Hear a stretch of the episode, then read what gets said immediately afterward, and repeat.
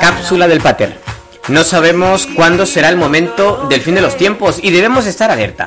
Esas son las dos cosas importantes que Jesús nos dice en este inicio del Adviento. Debemos vivir en plena confianza con Dios Padre, al cual no se le escapa nada. Lo importante es el hoy, tu hoy, es el momento que está en tus manos. El pasado es historia y el futuro es incierto. Por lo tanto, este estar alerta podemos traducirlo en estar constantemente haciendo el bien, viviendo el amor, el compromiso y la generosidad.